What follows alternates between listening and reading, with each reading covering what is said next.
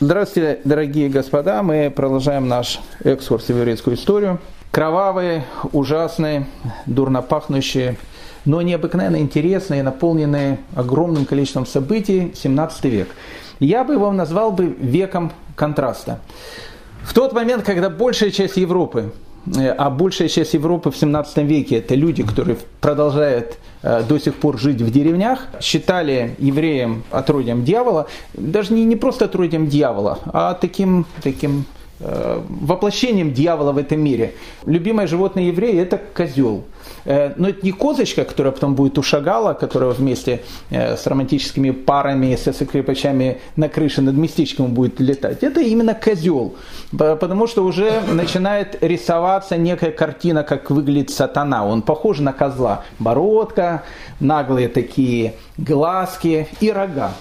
У евреев, э, большая часть э, Западной Европы в этом была совершенно уверена, есть все то же самое. И бородка, и глаза, и рога. Поэтому многие читали, евреи носят головной убор, чтобы скрывать эти рога. Хотя э, истины ради нужно сказать, что в 17 веке не все еще евреи покрывали головы, и поэтому можно было наблюдать, есть у них рога, или таковых э, нету. Большая часть э, населения Западной Европы была уверена о том, что в основном все бедствия происходят именно из-за евреев. Евреи жадные, евреи э, алчные, э, все эпидемии обязательно происходят из-за них. Все бедствия, которые находят на человека, происходит тоже из-за них. Так как евреев есть много врачей, поэтому большая смертность происходит тоже из-за них, потому что евреи травят пациентов. И самое главное, что есть у евреев, это знал любой житель деревни, евреи дурно пахнут. Э, но это еще раз то, не тот запах, который будет потом у евреев э, в Восточной Европе, в той же самой России, евреи чесноком пахнут. Э, евреи в 17 веке пахли серой. И об этом каждый был уверен. Почему пахнут серой? Потому что ну, они рядом всегда с садом. Ад это довольно серьезное такое химическое производство, там много серой, поэтому серой пахнут. Но, как говорится, на вкус и цвет судей, как вы понимаете, понимаете, особо нет, поэтому о дурных пахнущих элементах можно, конечно, поспорить. Потому что один из законодателей моды 17 века, э, которого звали Людовик XIV, еще его звали э, Король Солнца, э, как говорят современники, к нему больше, чем на 2 метра, как по законам карантина. Все, все это было с Людовиком XIV, все работало нормально. Подходить было опасно, потому что запах был настолько едкий, что, как заметил один из там, посланников, который встретил короля в Лувре, говорит, пахнет как козел. То есть э, запах был очень сильный. Причем запах был очень сильный даже для людей, которые приходили в Лувр. А Лувр в 17 веке, как вы понимаете, это место было э, не самое такое благоухающее. Э, дворец очень большой, э, придворных очень много, туалетов, прошу прощения, нету. Поэтому если человек э, в туалет захотел, вот, пожалуйста, э, Мона Лиза висит Леонардо да Винчи, под ней может тихонечко, но только тихонечко, чтобы не словили, потому что э, по этикету э, лучше это делать, выйдя сразу со двора, и можно на дорожках э, Лувровского или Версальского э, там, э, парка все вот эти вот вещи сделать. Поэтому, поэтому говорить о том, кто дурно пах, э, это еще, конечно, вопрос. Но Большая часть населения Западной Европы, она жила плюс-минус в таких же средневековых представлениях о том, кто такие евреи. В другой части э, Западной Европы, я не скажу, что, э, которая как бы находилась там далеко-недалеко, но в другой части Западной Европы, в городе Героем Амстердам, в то же самое время, в марте 1653 года, еврей по фамилии Пинта, фамилия, кстати, очень известная, в Израиле есть до сих пор огромный род этих сефарских евреев с фамилией Пинта, из них очень много раввинов. Так вот, в марте 1653 года еврей по фамилии Пинта, который жил на улице Юден Бреестрат 2, решил у себя дома устроить ремонт. Ну, ремонт, как вы понимаете, вещь всегда хорошая. Я не буду сейчас э, э, рассуждать о том, что ремонт, подобно переезду, является равным пожару, не является равным пожару. Ну, как бы там ни было, Дон Пинта решил ремонт сделать таким э, евроремонтом, то, что называется, как говорил Беня Крик, смачно. был шум, ломали стены, ну, все, все как положено. Дом у него был богатый. И ремонт у него затянулся. Начал у него в марте 1653, а закончил в мае 1654.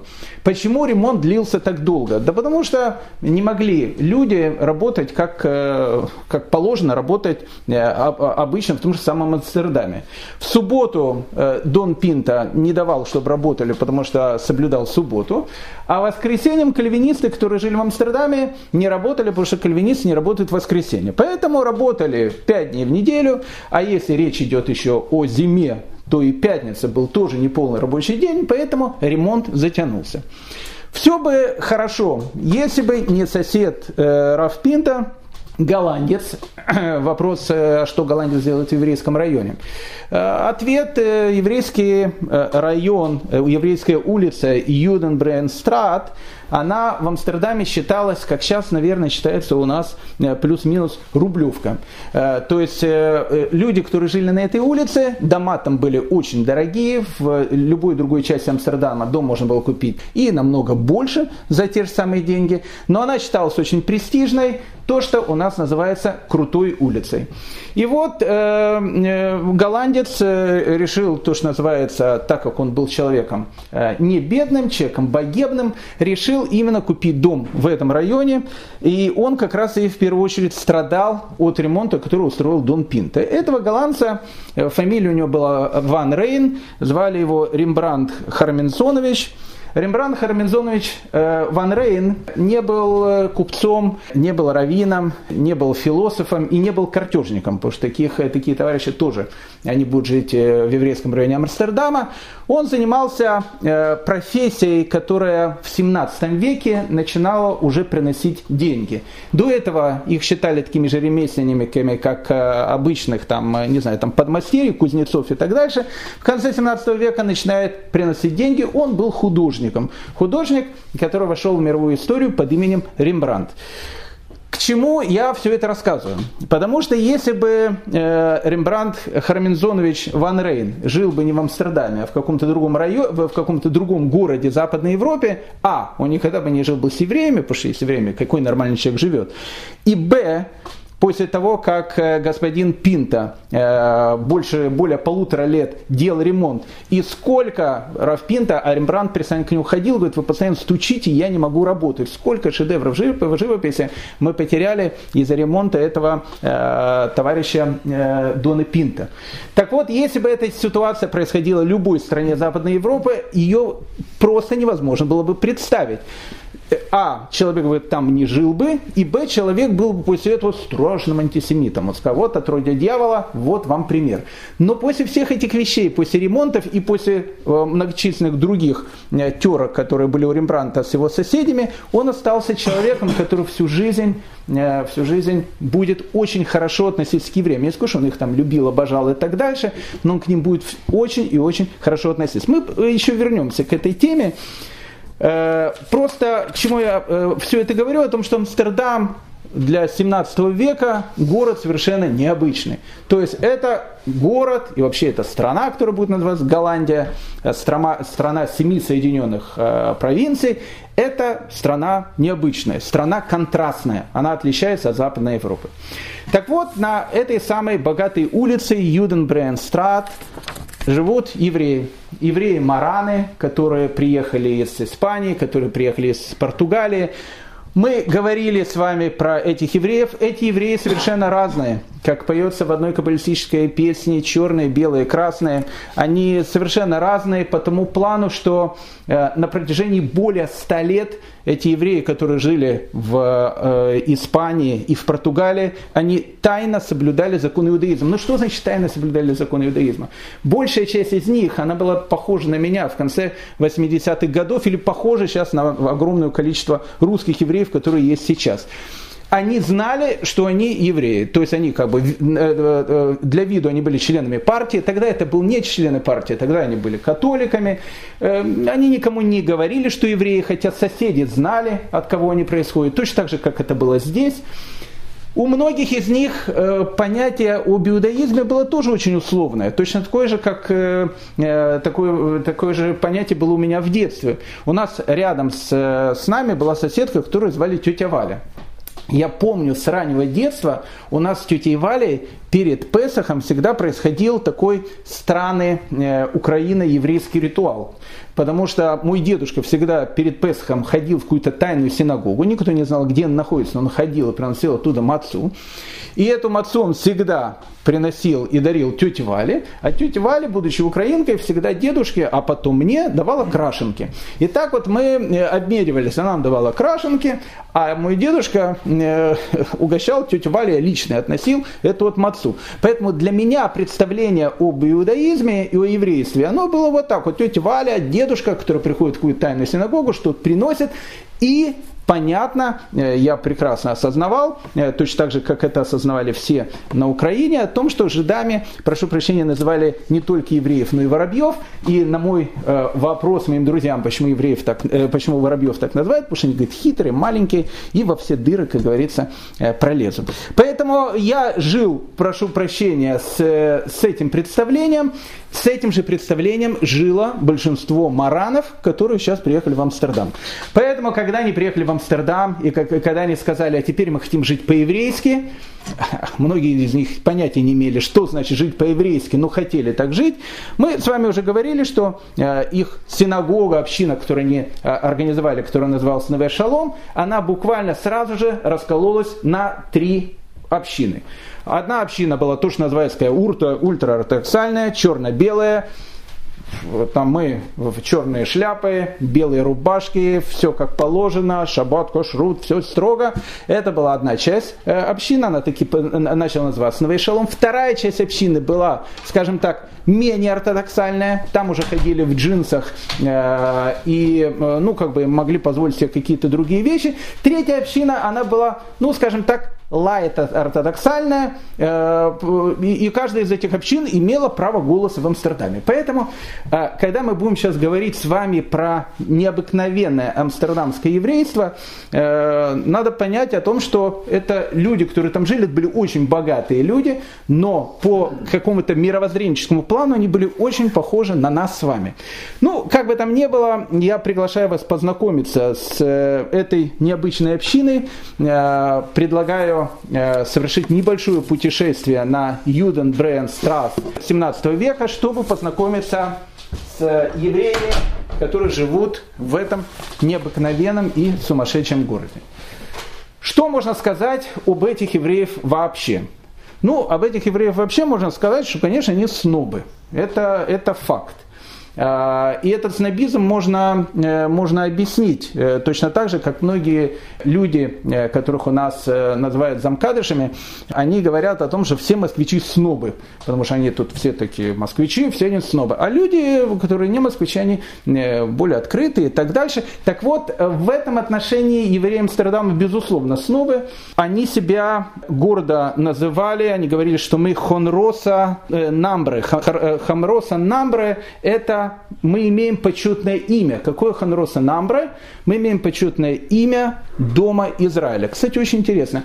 Э, э, амстердамские евреи говорили так, что, конечно, Всевышний э, избрал еврейский народ. Конечно, еврейский народ, он богоизбранный.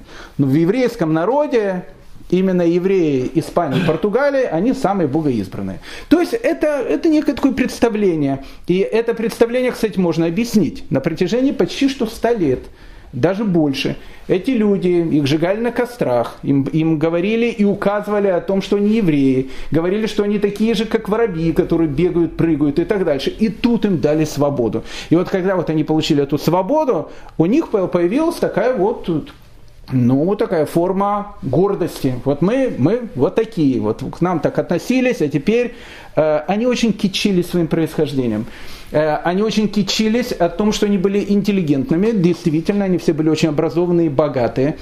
Испанский и португальский язык никто из них не забывал. Э, по-голландски говорили только на улице, дома исключительно на протяжении столетий продолжали говорить на испанском и продолжали говорить на голландском языке. Почему э, э, на португальском языке? Почему? Потому что это был некий такой тоже элемент шика. Мы живем здесь, тут такая варварская Европа, а мы приехали со страны цивилизации. Ну, эта цивилизация имела хороший балет и, и, и, и там кино, и так дальше, это все понятно, но то, что эта страна цивилизации на протяжении почти 100 лет их гнобила, сжигала и так дальше, это уже немножко ушло на второй план. Так вот, Хомроса э, Номбре, э, вот это вот почетное имя, которое было у, у евреев э, Амстердама, оно, оно выражалось практически во всем. Ну, скажем так, ну, с такой, с такой как бы опаской относились в Амстердаме к ашкенадским евреям. Причем, причем надо, надо сразу заметить, это, это, кстати, характер, характер э, этой общины. Э, надо заметить, что они первое время отличали. Э, ашкенадские евреи – это евреи Германии. Они дикие, их надо перевоспитывать и так дальше. Мы сейчас с ними познакомимся. Ашкеназа это, это все, это кошмар более высокая степень э, цивилизованности есть у польских и у литовских евреев. Но потом э, сами сефарды сказали, что когда поляки, их называли поляки, они смешались с ашкеназами, они стали такие же, как ашкеназы. Отношение было, ну, плюс-минус, э, я тоже понимаю это отношение. Это отношение и я в свое время пережил. Потому что когда в начале 90-х годов была вот эта вот иммиграция, кто в Америку, кто мы там в Австралию и так дальше, вот приезжают русские.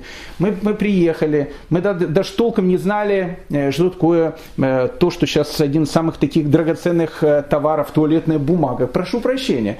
Какие-то вещи элементарные, это был там только-только грохнулся Советский Союз. Ничего не знали, ничего, ни денег, ничего не было. И вот мы такие приезжаем, а, а там еврейская община – и понятно, что эта еврейская община смотрит на нас высока. Но не то, что свысока, не то, что она считает, что вот они такие, а мы такие. Ну, для них мы были, да, да не то, что второй сорт, я даже, да, даже думаю, третий, четвертый сорт. Но э, точно так же, в принципе, для амстердамской общины были евреи, которые приезжали из э, не очень, ну, скажем так, благополучных мест Европы.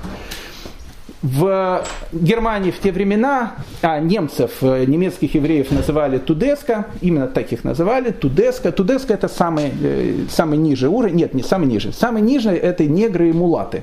Э, потому что определенные члены амстердамской общины, как мы говорили, менее ортодоксальные, могли взять себе первое время каких-то наложниц. Наложниц они могли взять там из негритянок и так дальше. Они, безусловно, переходили иудаизм, все это было нормально у них там рождались дети, и они были мулаты.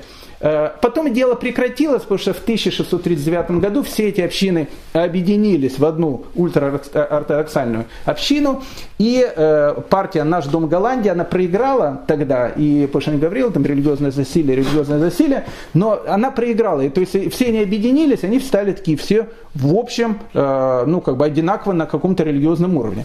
Но в это время, в это время появляются, да, в Амстердаме появляются мулаты. Папа еврей из Амстердама, мама негритянка. Негры, евреи-негры, э, они, э, как правило, были те, кто были у евреев рабами. Были рабы, евреи рабство не очень поддерживали, хотя занимались работорговлей в Бразилии, мы говорили об этом. Многих из них, э, которые приходили в иудаизм, они давали свободу. И они были тоже такие религиозные люди. Поэтому в этой снобской общине, общине Амстердама, существовало четкое правило. По этому четкому правилу евреи Тудеска, Тудеска это э, немецкие евреи, то, что мы называем ашкеназы, итальянцы, итальянцы, э, если Тудеска это это третий сорт, негры и мулаты это четвертый сорт, э, итальянцы, наверное, это ну, три, второй с половиной сорт, но плюс-минус.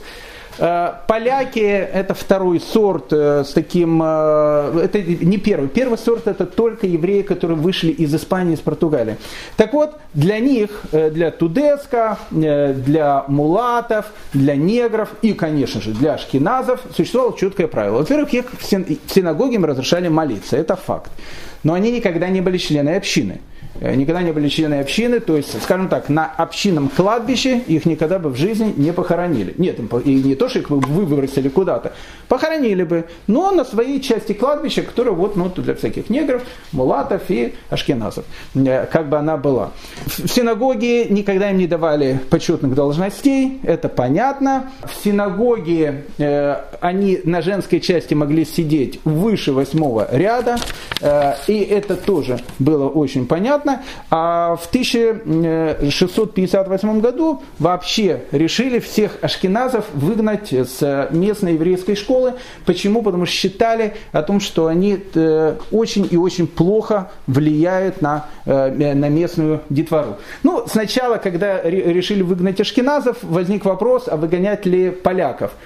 Первое время поляков не выгоняли, потом сказали, что поляки стали такие же, как и Ашкеназ, их тоже выгнали. Поэтому выгнали э, Тудеска, выгнали итальянцев и э, выгнали поляков, которые стали такие же, как Ашкеназы. И вообще в 1654 году в Амстердаме они открывают э, общество, которое называется Авадат Хесед. Авадат Хесед – это общество при объединенной э, амстердамской синагоги, которая называется Талмуд Тара, э, общество для перевоспитания ашкеназов. Так, так она и было сказано. В одном из уставов этого общества было написано следующая вещь. Да, но перед тем, как я скажу про уставы этого общества, надо еще раз, я не хочу сейчас защищать э, маранов, э, э не маранов, а евреев, которые жили там, но надо понять такую вещь, что в Европе в те времена идет 30-летняя война. Особенно ашкенадские евреи, они были, ну это были люди, которые лишились практически там всего. Они до этого, скажем так, в Германии не были такие облика моральные, потому что мы говорили, их выгоняли и так дальше. Это не Польша была. Но после этой 30-летней войны начинается вообще ужас. И поэтому, когда вот эти вот несчастные евреи, полубандитского, кстати, склада, многие из них были, э, начинают приходить в Литву, Литва их тоже не пускает, Литва. Э, так и было написано в Пенхасе одной из общин, наши города наводнились попрошайками, слоняющимися по стране, их путь непроходим, извились и вьется в темноте. Поэтому э, понятно, когда в такую интеллигентную общину приезжали люди, которые с точки зрения евреев Амстердама, казались совершенно дикими, э, э, от них пытались либо избавиться, э, чтобы побыстрее не уехали из Амстердама, либо их перевоспитывать. Вот общество, которое называлось Вадат Хесет, она именно этим занималась. В одном из первых уставов этого общества про ашкенадских евреев было написано, для чего предназначено это общество. Их нужно обучать работе, потому что считали, что они бездельничают, попрошайничают. В основном ашкеназы занимались попрошайничеством. Их нужно обучать работе, приучать, чтобы приходили в синагогу с чистыми руками. Обратите внимание, тогда уже законы карантина действовали. Видно, ашкенадские евреи не очень чистыми руками приходили и нормально себя вели во время трапезы. То есть э, кушали по-интеллигентному, а не так, как э, принято в деревнях. В седьмом пункте так и было написано. Надо их отучить от курения в общественных местах, потому что ашкеназы курят и дым пускают человеку, который сидит перед ними. Непристойно ругается, и поведение у них аморальное. Поэтому ашкеназов в снобской амстердамской общине пытались переучивать.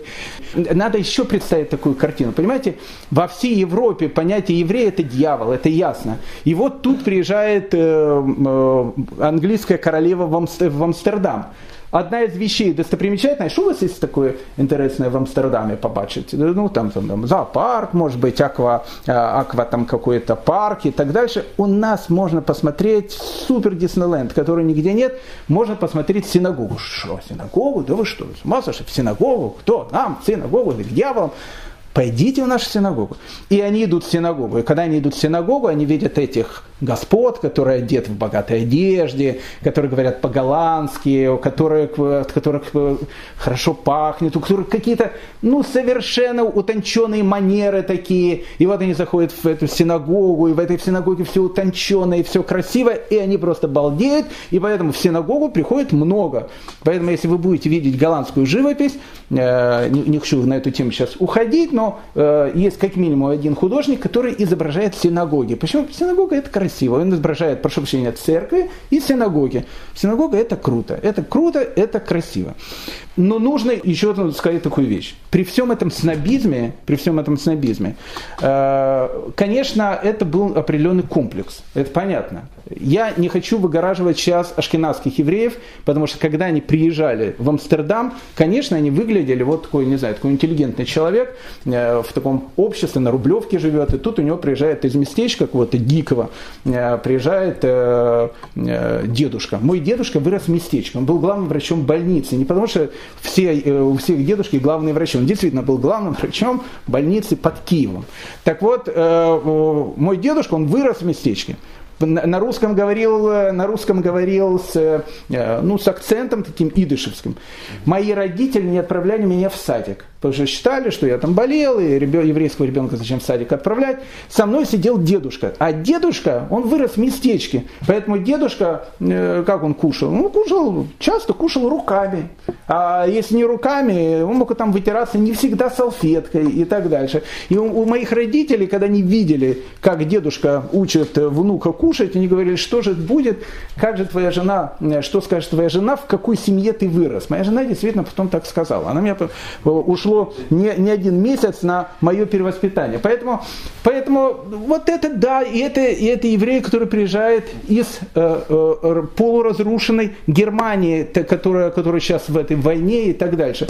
Поэтому отношение такое к ним в, в Амстердаме. Но э, не надо говорить о том, что понятно, э, Хонроса Намбре, э, у нас такое имя и так дальше, что мы такие, а все евреи, они как бы не наши. Это не так. Это не так. Амстердамские евреи, они относились ко всем евреям мира, с, э, они их считали братьями и сестрами, это сто процентов. Они их просто считали, ну, как бы менее воспитанными. Они считали, что они портят их имидж, который у них был в Амстердаме, на их этой э, знаменитой еврейской улочке. Но все, что касается помощи другим евреям, они готовы были разбиться в лепешку, только чтобы помогать. Это была очень богатая община. Когда в 1648 году произошли страшные погромы Богдана Хмельницкого, амстердамские евреи собирали по копейкам. Они собирали по копейкам, и они собирали, они собирали миллионы, они собирали огромные деньги, они выкупали евреев э, э, с, э, этих рынков рабов. Они помогали тем евреям, которые пострадали во время погромов. Они, они занимались благотворительностью, ну, совершенно, совершенно, ну, совершенно необыкновенной. Это было, никого не хочу обвинять, но это было похоже и на американских евреев, и на английских, которые также относились к русским. А иногда некоторые до сих пор по, по старинке э, так и относятся. То есть, как бы, помочь, конечно, помочь, но с другой стороны, как бы, э, у нас есть э, Ханроса э, Намбра, то есть, ну, как бы, у нас есть вот, вот, э, вот это вот имя и так дальше. Это амстердамская еврейская община. Поэтому она была совершенно, э, совершенно неодноликая. И в этой общине были совершенно, э, совершенно разные люди. Ну, вот, э, начиная Э, если мы знакомимся с э, представителем амстердамской общины, мы говорили с вами на позапрошлом уроке про равина пирата, которого звали Рашмуль Палачи, то есть человек, который там основал э, официальную первую там общину в Амстердаме э, Неве Шалом. Так э, и мы говорили про эти вот необыкновенные похороны, э, когда умирает Равпалачи, его там хоронят все, и принц Морец, глава государства, и муниципалитет, и Госдума, все хоронят, это очень необычно на еврейском кладбище, где его хоронят, но на еврейском кладбище, где он был похоронен, он был похоронен под номером 2. А вот под номером один на еврейском кладбище Амстердама был похорон, похоронен Дон Мануэль Пименталь. Дон Мануэль Пименталь это был, в принципе, человек, который выкупил в Амстердаме э, участок земли, который потом и стал еврейским кладбищем. Э, Дон Мануэль Пименталь, или как его по-еврейски звали Иска Кибен Жакар, э, он был человеком ну, очень известным, он недолго не прожил в Амстердаме, но амстердамская еврейская община помнила о нем на протяжении многих э, десятилетий, если не столетий, И очень часто, когда совершался там кидуш э, утром в, в, в синагоге Амстердама, в одну из синагог Амстердама, всегда вспоминали э, Дона Мануэля э, Пименталя, который, в общем, сделал очень много для евреев Амстердама. Но Дон Мануэль Пименталь заработал, я не скажу, что он 100% э, э, этих денег, но многие деньги, которые он заработал, он заработал благодаря тому, что он был совершенно потрясающий картежник. Э, не шулер, не шулер, ни в коем случае картежник. Дон, Дон Мануэль Пименталь, он вырос и, и, и прожил долгие, долгие годы в Португалии. Опять же, это типичный русский еврей. Э, тут многие могут спросить, а почему вообще такое вот, вот высокомерие и так дальше? У нас же тоже есть такое высокомерие. Опять же, если кто-то там скажет, вот мы, человек может ничего не соблюдать, ничего, но вот я горжусь о том, что вот я, я еврей. А если у кого-то там, прошу прощения, папа не еврей, или еще какие-то там евреи по бабушке, тогда это уже второй сорт. Вот мы, мы первый сорт. Человек ничего не соблюдает, человек ничего не делает. Но вот Понимаете, его давили 70 лет, а сейчас вот ему дали какую-то вещь, и вот у него вот такой появляется определенный снобизм. Они были похожи на нас, эти вот самые амстердамские евреи, скажем, не полностью, но где-то похожи. Так вот, возвращаемся э, к Дон Мануэлю Пименталю. Дон Мануэль Пименталь, он, он э, э, всю жизнь прожил в Португалии. Он, конечно, знал, что он еврей. Точно так же, как знали, э, что они евреи, наши родители, бабушки и так дальше. Но э, для виду, конечно, он был членом партии, он был, очень, был человек очень богатым, как, как и большинство евреев, которые там жили. В какой-то период своей, своей жизни он приехал в Париж. Э, в Париже, во Франции евреев, понятно, в помине не было, но так как он христианин, он мог там жить. Он был, он был бизнесмен, но он был потрясающий картежник потрясающий картежник. А во Франции тогда был совершенно такой потрясающий король, которого звали Генрих IV. Э, это недавно, сейчас э, череп Генриха IV там обнаружили, там целые там статьи были. Э, а, а почему там обнаружили? Потому что когда произойдет Великая Французская революция, Э, истоки, который, кстати, будет находиться тоже в Амстердаме, некоторые революционеры, э, они были людьми такими революционно настроенными, они начали выкапывать из могил, э, каким казалось, к классу угнетателей, вытащили там остатки кардинала Ришелье, черепом кардинала Ришелье пацаны играли в футбол на улицах э, Парижа. А черепом Генриха IV устроили такой тир, по нему стреляли из пистолета. А потом тоже там э, делали какие-то там э, футбольные матчи и так дальше. Но это будет потом, это будет в конце 18 века. А пока в начале 17 когда еще Генрих IV был не шаром для игры, а был еще Генрихом IV, это был очень такой интересный, совершенно такой потрясающий французский король, о нем Дюма там э, много написал. Король такой гуляка. Э, у него было 64 любовницы. Э, обычно вечерами, прошу прощения, он был в, ну, в обществе прекрасных дам. Ну, когда, когда прекрасных дам надоедали, он играл в карты. И вот когда он играл в карты, он играл в карты исключительно с Дон Мануэлем Пименталем, потому что он считал, что Дон Мануэль Пименталь, он потрясающе играет в карты. И он был лучшим картежником Парижа. Э, ну, как его никто не воспринимал как евреи, его воспринимали как, как португальца.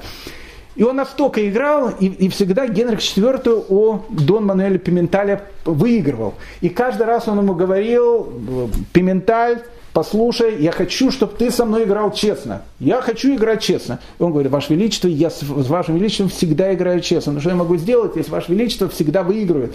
И один раз э, Генрих IV он воскликнул, я король Франции, а ты настоящий король картюшников. И так вот Дон Мануэль Пименталь вошел в историю. Потом в 1610 году фанатичный школьный учитель убил э, короля, потому что король был близко к этим гугенотам и так дальше. Но это другая совершенно история. И э, Дон Мануэль Пименталь, он сначала приезжает в Венецию, а потом из Венеции приезжает в Амстердам, и в Амстердаме он открыто переходит возвращается к еврейству. И он, вот ну, этот человек, богатый человек, который знал французского короля, там, картежник и так дальше, он сейчас становится э, очень и очень богатым, почитаемым членом э, еврейской общины Амстердама. Поэтому э, он прожил в Амстердаме немного, буквально пару лет, но он выкупил участок земли, на котором построили еврейское кладбище, и Дон Мануэль Пименталь, бывший картежник, а потом вернувшийся еврей, он э, был ну, такой знаковой фигурой для евреев э, Амстердама. Э, если мы продолжаем с вами э, знакомиться с еврейской э, общиной Амстердама, так вот, э, по улице Йоден Брейнстрат 4, в, в которой живет Рембрандт, следующий дом от него, то есть перед ним это дом Рафпинта, у него номер четвертый, а следующий дом – это дом, в котором живет Раф Минаше бен Исраэль. Раф Минаше бен Исраэль – это, ну, наверное, визитная карточка Амстердама, амстердамской общины 17 века. С ним связано огромное количество разных совершенно потрясающих историй. В частности, э, евреи Англии всегда могут его вспоминать, ему благодарить, потому что благодаря ему э, возобновляется э, еврейское присутствие в Англии. Об этом мы сейчас с вами чуть позже поговорим.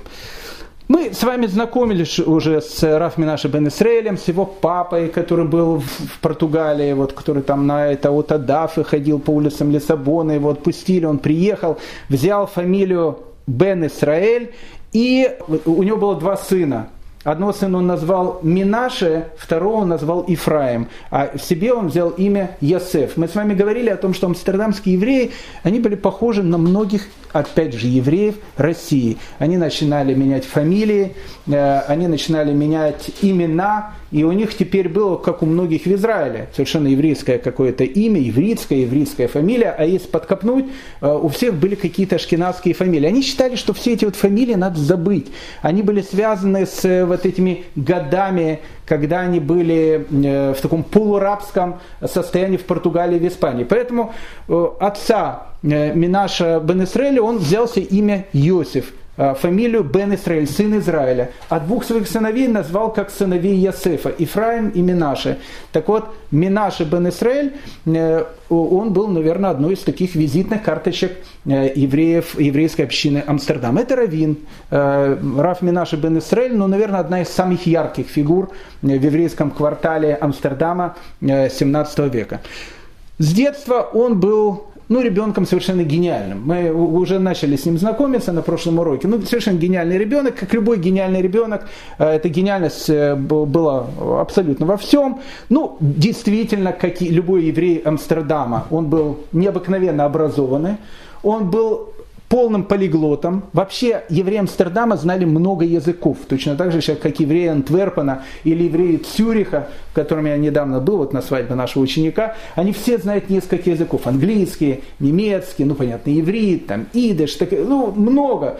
Евреи Антверпена знают французский, английский, фламандский, иврит и так дальше, они все полиглоты. Также евреи Амстердама, многие, они были тоже, э, многие из них были полиглотами, многоязычными. Менаше бен Исраэль, он выделялся из всей этой компании, потому что я не помню, сколько он языков, но языков 10-12 он знал, и знал очень хорошо. И с ними, на них говорил, ну, совершенно потрясающе. Поэтому, когда в Амстердамскую синагогу приезжает королева Англии, о которой мы говорили, Генриетта Мария, э, она приезжает в Амстердам, приходит в Амстердамскую синагогу, видит эту Амстердамскую синагогу, синагогу, Раф Минаши, э, э, Раф Минаши бен Исраэль на чистом английском языке для королевы Англии Генриеты Марии дает такую приветственную речь. Она восхитилась, откуда человек, живущий в Амстердаме, с такими манерами и так дальше, безупречно говорит с лондонским акцентом. Это был, это был Минаша бен Исраэль. Э, но кроме того, что он был полиглотом, э, Раф Минаша бен Исраэль был еще человеком, который был мудрецом Торы. Он был, э, он не стал главным раввином Амстердама. Главным раввином Амстердама был человек, который звали Раф Шу, Шу, Шу, Шауль Леви Мартейра. Э, не то, что у них были терки, у них не было терок, но Раф, э, Шауль Мартейра, он был, во-первых, старше, И э, он был более такой, скажем так, рационалист. Вообще э, многие евреи Амстердама, они были более так рационально настроены, мы потом это увидим.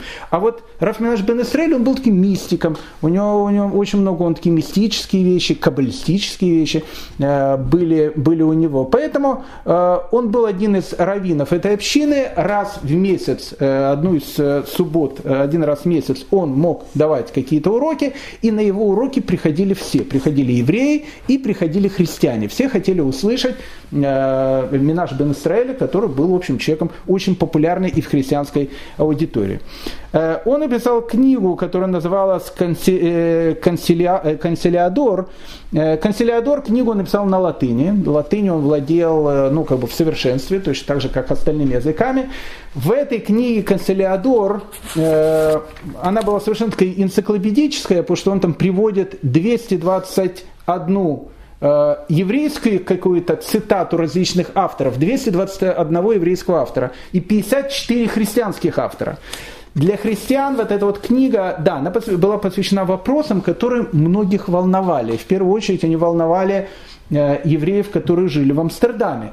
А евреи, которые жили в Амстердаме, еще раз, они были похожи на евреев Казани и других городов, у них было много разных вопросов. Они, они-то были вне еврейской традиции, они только сейчас к этому приходят. Поэтому много разных вопросов. А почему так бывает? Почему коронавирусом болеют раввины? Почему, почему еще что-то выходит? У них были вопросы, на которых они хотели получить ответы. Так вот, «Канцелиадор», э, книга, э, которую пишет Раф Минаша бен Исраэль, в которой приводит огромное количество разных э, цитат, источников и так дальше, он пытается разрешить все эти вопросы. Э, в первую очередь она посвящена тому, что в Танахе казалось бы, есть вещи, которые на первый взгляд противоречат одна другой. Поэтому э, для того, чтобы показать, что нет этого противоречия, нужно было написать книгу. Он написал эту книгу. Эта книга стала ну, необыкновенно популярна для евреев, э, которые жили в, в Амстердаме. Но она стала очень популярна среди христиан. Кальвинистские священники, они э, рекомендуют Лединскому университету, одному из крупных и самых известных университетов Европы этого времени, чтобы каждый студент плюс-минус взял и прочел эту книгу, потому что считалась эта книга ну, совершенно гениальной. Что волновало евреев э, Амстердама? Ну, волновало, э, волновало э, и русских болельшув, многих. Ну вот наши дедушки, вот наши родители. Э, да, у них может другая немножко э, ситуация. Они не были, э, они не были христианами, они не переходили в другую религию. Они были коммунистами. Может быть, может быть, это немножко другая вещь. Но все равно они всю жизнь были нерелигиозными людьми. И вот, и вот что их ожидает? Какая, какая судьба их ожидает? Вот они вот прожили так жизнь, будучи нерелигиозными людьми. Но у, у евреев, которые живут в Амстердаме, вопрос еще более острый. Ведь они были христианами, они ходили в церковь, да, они насильно были крещенными, да, это было как бы э, несознательно сделано, но что их ожидает в будущем? Поэтому по вопросу в Амстердаме тогда, ну, была такая дискуссия. Э, там был такой раввин-каббалист, его звали Рафисках Абуав де Фанеска, Э, он тоже один из раввинов общины, э, он, он спорил с главным раввином э, Амстердама, с э, Равшулем Мартейра. Он считал о том, что, ну да, евреи были там христианами, ну да, вот они ничего не знали, но они это делали не по своей вине, потому что они жили в таком обществе, поэтому и у этих евреев работает признак, что каждый в Израиле имеет долю в будущем мире. Несмотря на то, что они не соблюдали, не соблюдали это они не по своей вине. Поэтому каждый из них он будет иметь какую-то долю в будущем э, э, мире. Рав Шауль Мартейра, главный раввин Амстердама, он считал, что нет. Если люди были э, как бы далеки от еврейской традиции, они прекрасно понимали, что они делают что-то неправильно, это люди, у которых есть какие-то проблемы э, с их э, жизнью, скажем так, после смерти. Этот вопрос очень волновал евреев Амстердама. Он, он вышел на какой-то такой спорный очень вариант, и, и тогда решили письмо отправить раввином Венеции, сефарским раввином Венеции, они тогда были очень-очень такие авторитеты, в авторитете большом. И они поддержали главного раввина Амстердама, Равшауля Мартейру, они сказали о том, что он прав, о том, что да, действительно у родителей вот этих людей, которые сейчас живут в Амстердаме, будут с загробной жизнью, если так можно сказать, какие-то проблемы. И вот тут э, Раф Минаша Бен Исраэль, это еще одна часть его как бы пути. Он пишет книгу. Он пишет книгу, он пишет даже две книги. Одну книгу он пишет в 1636 году «Воскресенье мертвых», и потом эту же тему он будет э, писать в своей, кстати, очень известной книге, благодаря которой он известен в религиозном мире, книга, которая называется «Нишмат Хаим». Он ее напишет в 1651 году, в которой он будет э, идти именно по этой точке зрения о том, что э, родители были не виноваты, поэтому как бы суд над ним не будет таким строгим. Чем занимается в первую очередь Раф Минаши бен Исраэль? Дараф Минаш бен Исраиль занимается тем, что, чем занимались и занимаются многие евреи в, религиозные в Израиле и многие евреи в том же самой Америке. Появилось огромное количество людей, которых называют бальчувы. Ну да, может быть, их так и называют. Люди, которые начинают только, только что-то к чему-то приходить.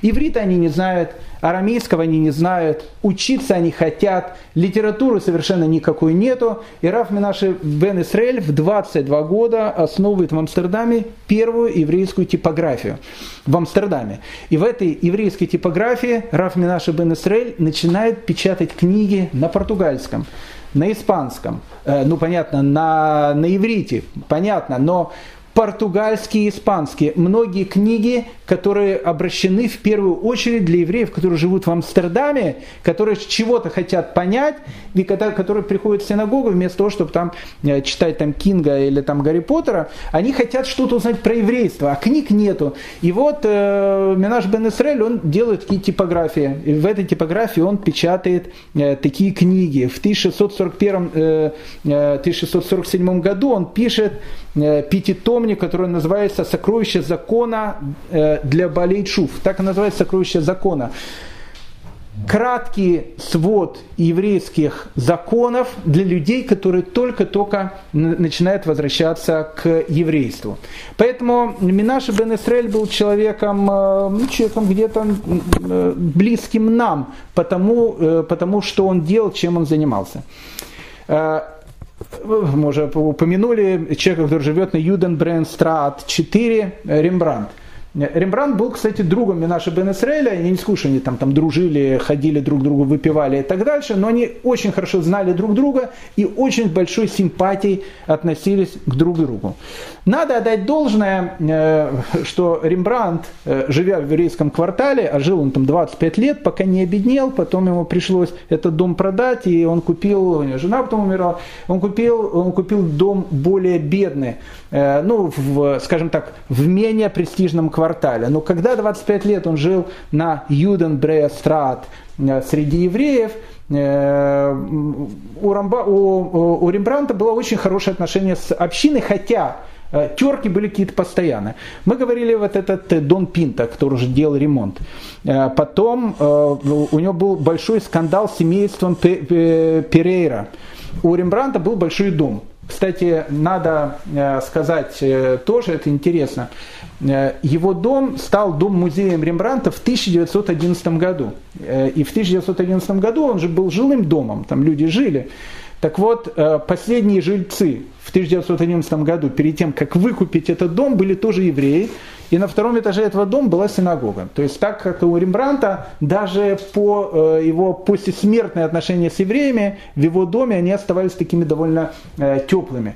Так вот, э, семейство Перейра. У Перейра они торговали табаком. Табак это тогда был э, ходовой очень такой товар. Э, действительно, седьмой устав общины, который перевоспитывает ашкеназов о том, что нельзя курить человеку, пуская дым прямо в лицо, это была правда. Но тогда курили и табак, особенно нюхательный табак, он считался тогда таким шиком, и это был вообще дорогой очень продукт.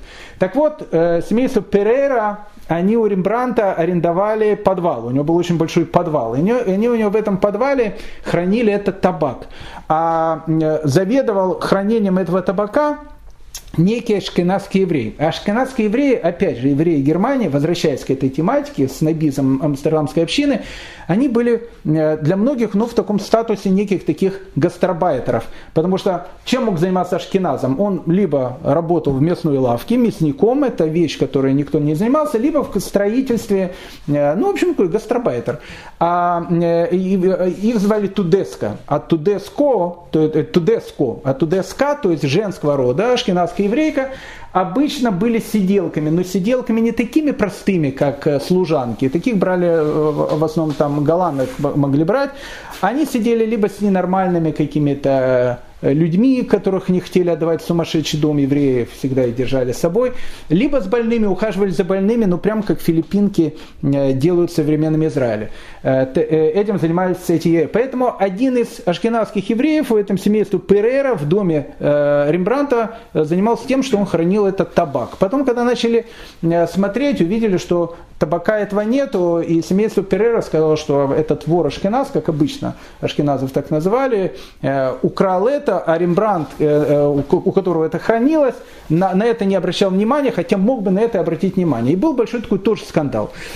Но при всем при этом Рембрандт э, остался человеком, который очень хорошо относился к евреям. Опять же, даже несмотря на скандал с Диего де Андраре, который заказал у него портрет своей дочери, заплатил ему 75 гульденов – и когда Рембрандт его нарисовал, он сказал, это не моя дочь. То есть ты нарисовал что-то другое, бери, перерисовывай. Рембрандт сказал, что я так вижу мир. И э, э Диего де Андрера хотел обратиться в суд, чтобы Рембрандт ему вернул 75 гульденов, потому что ему не понравилось, как он нарисовал его дочь. К чему я просто это все говорю? Э, при всех этих стычках э, с евреями все-таки надо э, уметь жить. Мы, мы люди очень э, святые, но иногда, может быть, очень, когда нас много, могут начинаться такие вот вещи. Но при всем при этом, опять же, Рембрандт остается другом евреев, который к евреям относится хорошо всю жизнь. Он евреев рисует.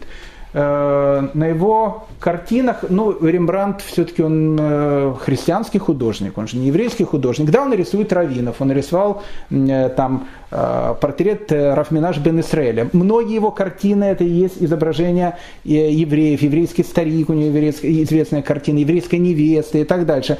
Много разных картин, которых он рисует.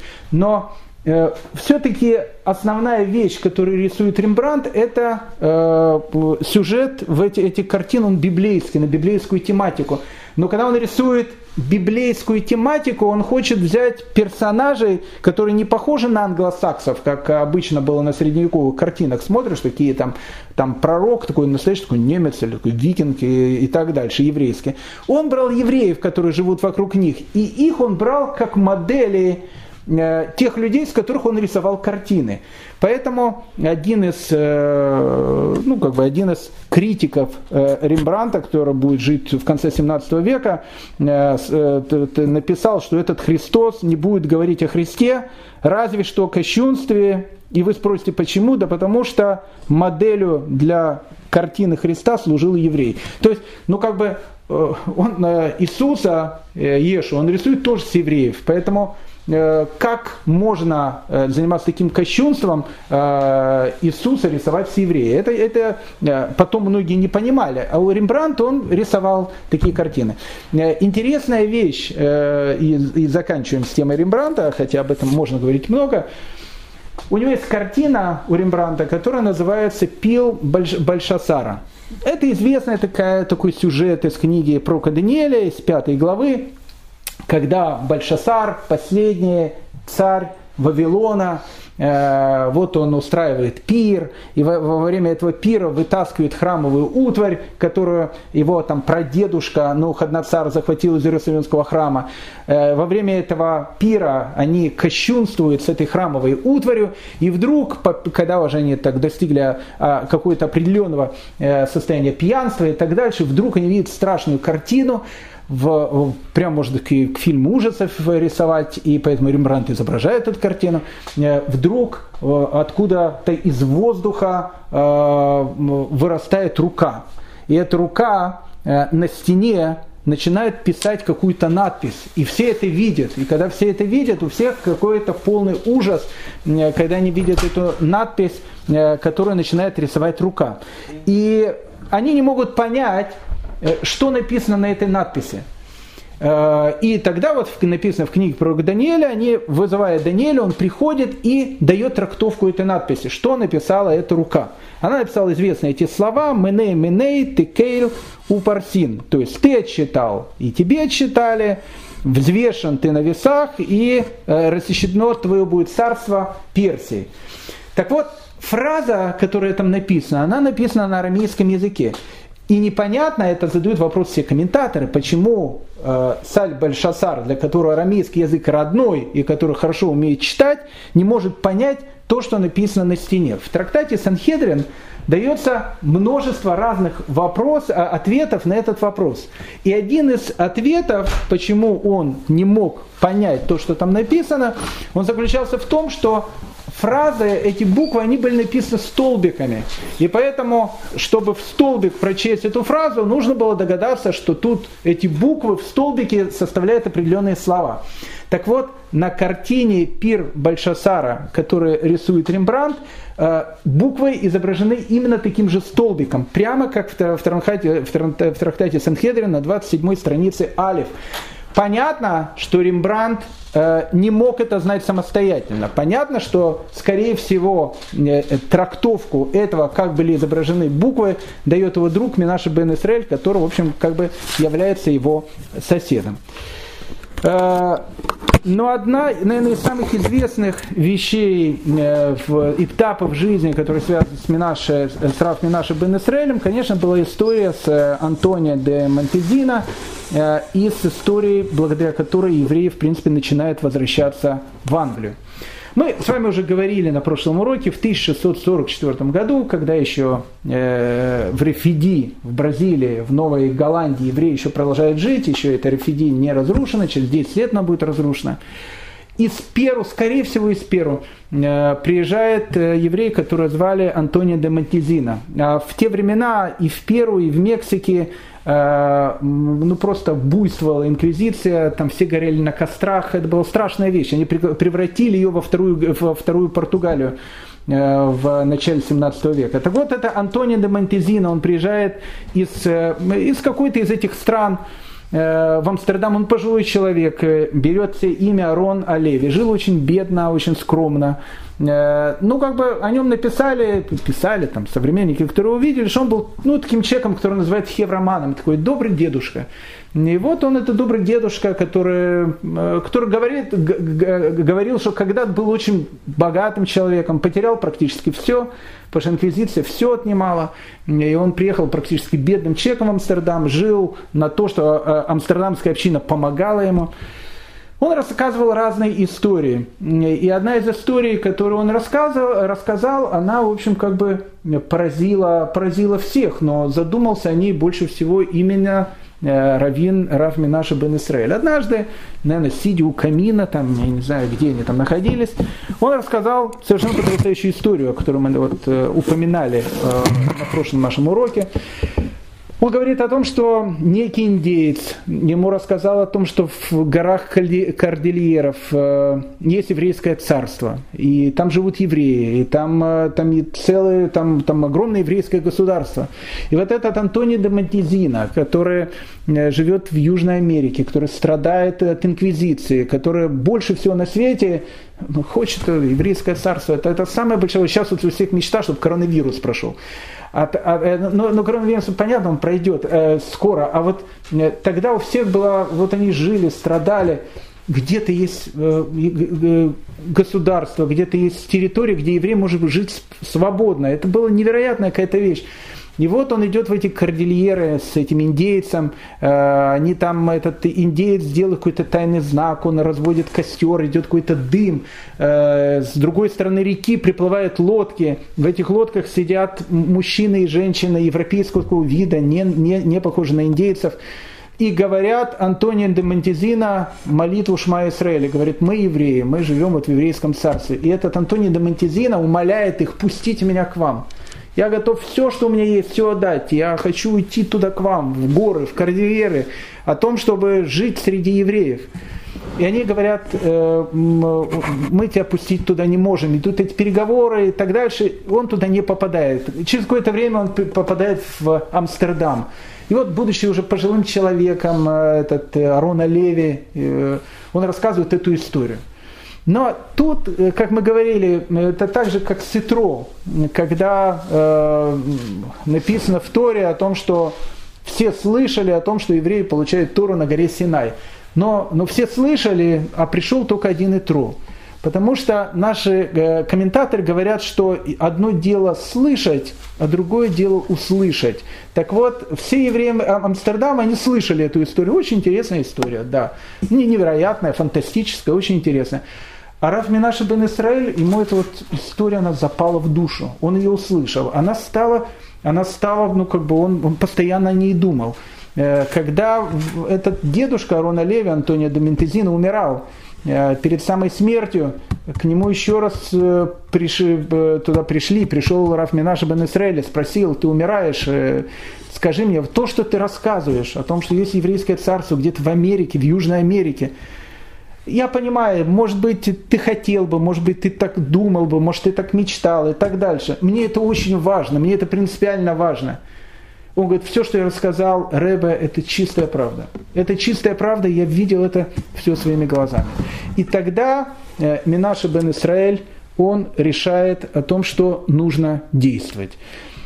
В 1650 году он пишет на латыню книгу, которая называется «Надежда Израиля».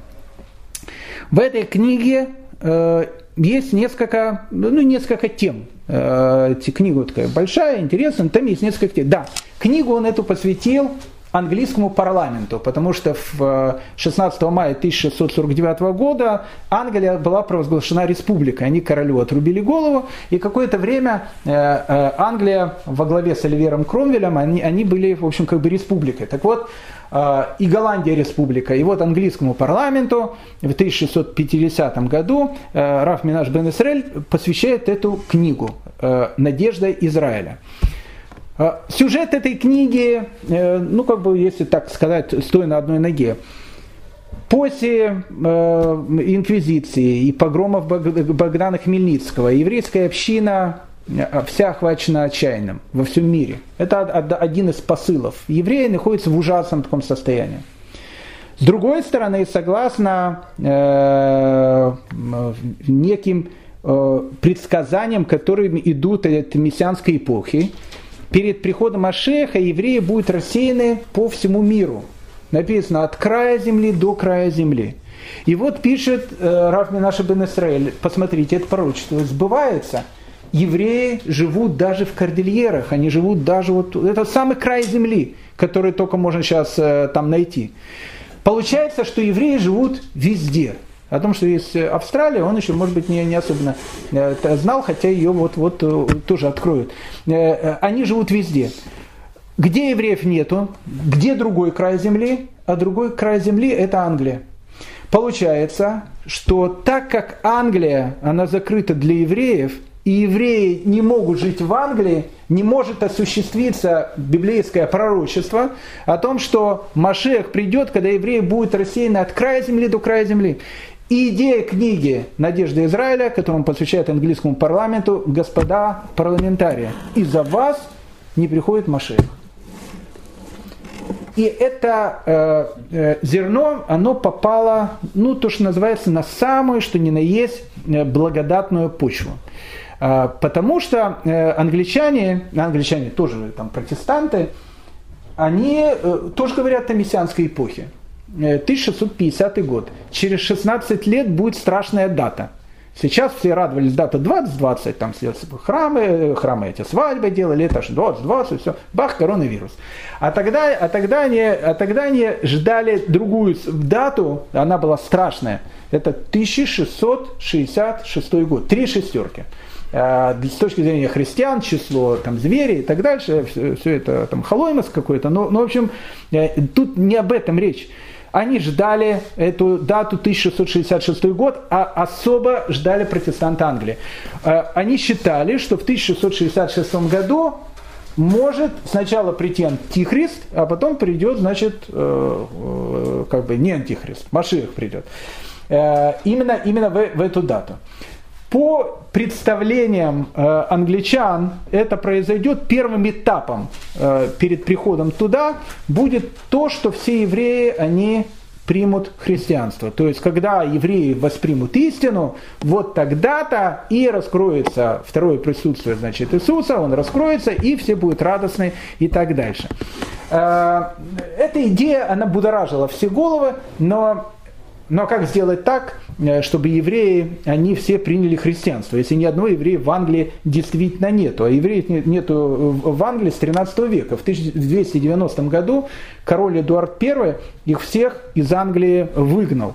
То есть, по большому счету, уже более чем 350 лет в Англии нет ни одного еврея. Поэтому, когда Уильям Шекспир пишет своего там, там венецианского купца, этого злодея и так дальше, который говорит, не надо мне ни мармелад, ни шоколада, только маленьких, говорит, э, но не детей просил, он хотел кусок э, от э, своего этого, которому деньги это уже отрезать, но неважно. Э, поэтому вот этот э, Шейлок, который рисует, э, пишет Шекспир, Шекспир в глаза евреев не видел. Евреев в Англии уже нет 350 лет, никто даже не знает, кто это. Но вдруг письмо из Амстердама. От кого? От Раф Минаша бен. Он был человеком, которого, еще раз, в христианском мире знали, э, как, как известно, такой философ, он, он говорил же там на многих языках и так дальше. Английский парламент тут же э, приказал эту книгу с латыни перевести на английский язык. Ее переводят на английский язык, и в Англии эта книга начинает зачитываться. И тогда Э, один из э, лидеров э, английского парламента, человек, которого звали сэр Эдуард Спинсер, он пишет ответ Раф Минаш бен Исраэля. Это был ответ не парламента, это был ответ серьезного пар- парламентария, который сказал о том, что я прочел, я понял, что вы э, говорите. Я готов, пишет Спенсер, э, посодействовать, чтобы наш парламент, демократический парламент, короля уже нету и так дальше, Э, может быть, принял закон, э, по которым позволит евреям вернуться в Англию. Это действительно серьезная такая вещь. Несмотря на то, пишет Эдуард Спенсер, несмотря на то, что у вас страшный запах. И несмотря на этот запах, мы готовы вас пригласить. Спенсер в жизни Николая Евреев не видел, но знал, что у них запах. Страшный запах, запах серы. Это тогда знали э, все. И в Англии тоже знали. Несмотря на этот страшный ваш запах, мы готовы вас пригласить в, армию, э, в, в Англию, но только с одним условием. С каким условием?